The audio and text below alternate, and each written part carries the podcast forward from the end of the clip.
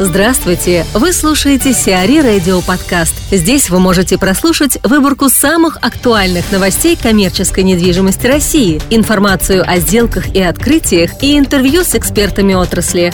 Чтобы прослушать полные выпуски программ, загрузите приложение Сиари Radio в Apple Store или на Google Play. Стокман нашел покупателя на российские ТЦ.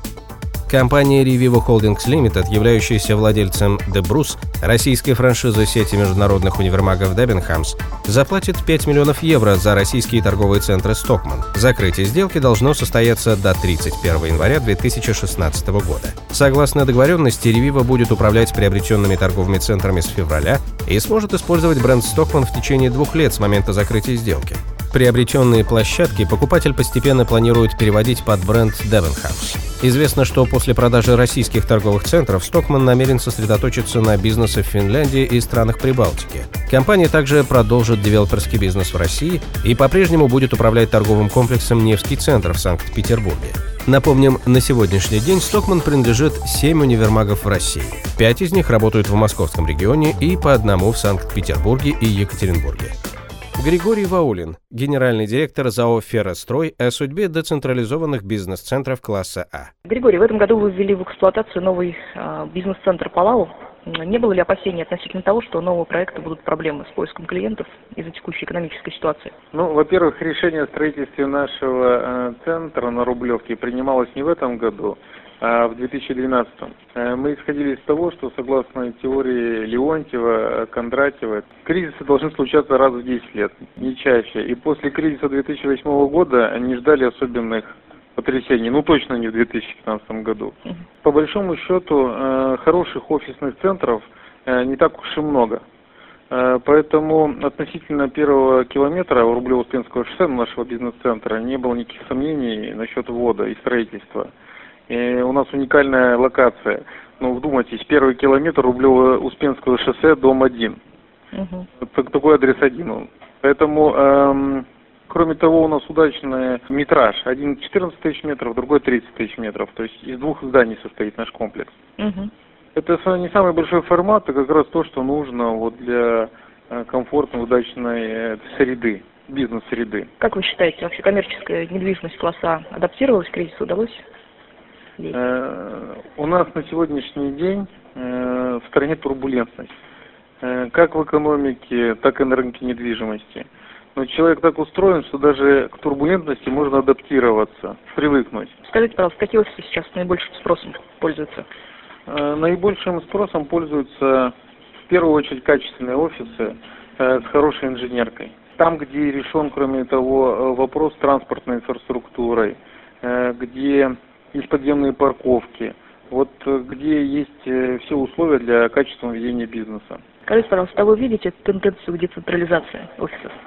Э, да, такой тренд действительно есть. Ну, во-первых, он продвигается, этот самый по себе тренд, со стороны правительства Москвы и Московской области. Кроме того, если брать заграничный опыт, например, там Америку, то много офисов, ну, кто уездил, много офисов выведено за границы города, как раз вблизи основных развязок потому что это другое качество жизни, работы, транспортной доступности. А в этом году как-то изменился уровень вакантных площадей класса А? Несмотря на кризис, остался практически на уровне прошлого года. Дело в том, что, конечно, спрос сжался, но и, но и многие девелоперы задерживают ввод новых площадей из-за того, что испытывают проблемы э, с деньгами.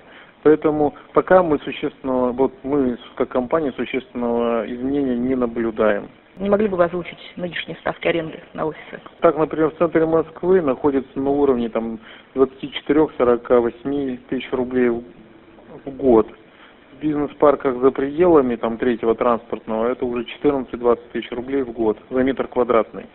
И такие большие коридоры называю неспроста, потому что очень большая волатильность на рынке. Рыболовлев планирует избавиться от военторга.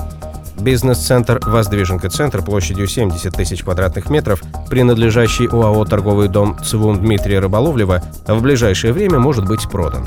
Среди претендентов на его покупку У1 Properties Бориса Минца, фонд под управлением UFG Asset Management, Эссент Александра Самонова, группа Бингу Цириевых и Михаила Шишханова. Известно, что владелец комплекса Дмитрий Рыболовлев хочет выручить за продажу военторга не менее 200 миллионов долларов. Однако, по оценкам специалистов и потенциальных покупателей, рыночная цена комплекса не превышает 180 миллионов долларов.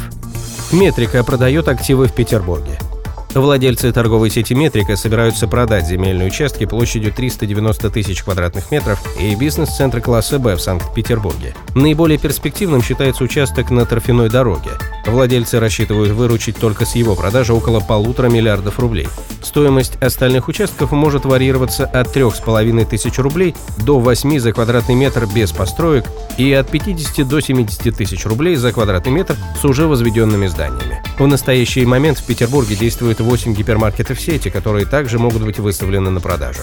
Интерес к покупке некоторых из них сейчас проявляет французская сеть Leroy Merlin. Метро добрался до Сургута. Сургуте на улице 30 лет Победы открылся центр мелкооптовой торговли метро компании «Метро Кэш Керри» площадью более 9 тысяч квадратных метров, сообщает пресс-служба компании. Объем инвестиций в проект составил примерно 20 миллионов евро. В комплексе предусмотрена парковка на 486 парковочных мест. В России метро Кэш Керри на сегодняшний день управляет 85 торговыми центрами в 48 регионах. Сиари Радио. Эксклюзивные рубрики «За и против», «Ноу-хау», «Ремейк», «Новые форматы». Слушайте в полных выпусках программ в приложении Сиари Radio. Приложение доступно в Apple Store и на Google Play. Более подробная информация на сайте siari.ru slash radio.